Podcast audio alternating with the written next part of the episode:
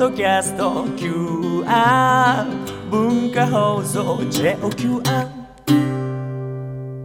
福井健二です。水谷香奈です。言葉にまつわる疑問や質問に群盛りなりにお答えする言葉の広場あくまで番組調べですので時にうさんくさい答えが飛び出すこともあります。それではどうぞ。言葉の広場言葉の持つ本来の意味や TPO に合わせた上手な使い方について今朝も考察を深めてまいりましょう。今日のお題はこちら。何でも卒業と言い換えるのが嫌いだ。私から言葉の不満です。まあ、このところ何かが終わるときに卒業と言い換えるのにちょっとイラッとしてるんですね、特にこの放送業界では関係者の責任回避で使っている気がいたします。番組が終わるんなら終了。打ち切り、出演者が変わるんなら交代降板クビと言ってくれた方がいっそのこと潔いではないかと思うわけです、これについて福井さんのご意見を伺いたい。あーでも本当にこれ便利な言い方ですよね。いや体のいい偽善的な言葉ですよ。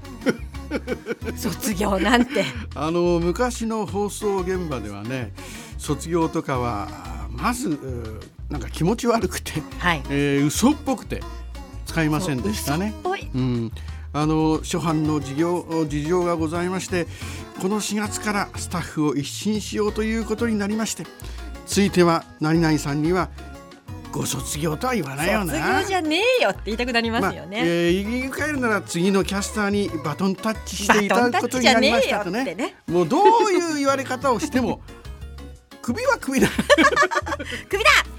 まあまあそういうことを言っちゃうとねまあなんかね。でも放送業界で言い始めたのはいつからなんでしょうか、これねちょっとうん振り返ってみましたら、えー調べた限りではあのおオールナイターズと名付けられた女子大生が出演しておりました「オールナイト富士」はい見てました。これはね、えーえーあれが1983年に始まったんですわ。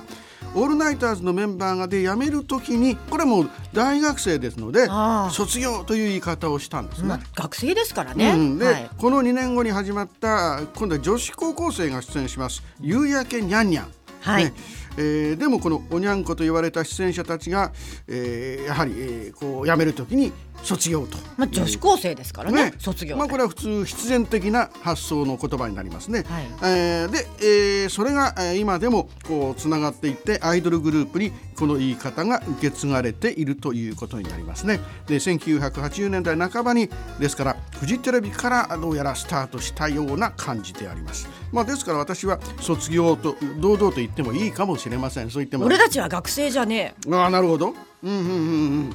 まあどうなんですかね。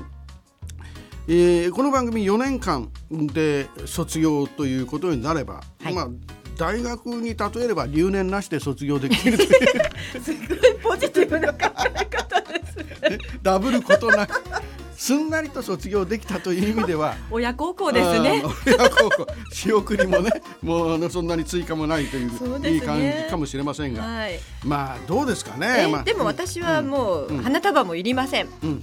花束いらないってもうスタッフにちゃんと言いました、拍手もするなと、ん。えー同情するならワインをくれぐらい言ってきました。花束ってね私もあの定年退職の時に、あのーもらいましたけど電車で持って帰るちょっと。恥ずかしいですようね、ん、だからもうあれタクシーになっちゃうけどね。それはちょっと距離があるしね、はい。まああのー定年退職の時は卒業という言葉を使わなくて、はい。えーご定年ということで、えーね、割とそのまま事務的に定年退職をいたしますということで言えましたけど、まあ、卒業な。卒業はまあでも卒業っていうと誰も傷つかないからいいんじゃないの？炎上してやる。炎上卒業。はい、えーということで、えー水谷さんからの言葉の不満で、今日は卒業と言い換えるのはうん。嫌いだ！について言葉の広場でした、文化放送福井県ジグモニいかがでしたでしょうか？福井県ジグモリは平日の朝7時から9時に放送しています。ぜひ生放送もお聞きください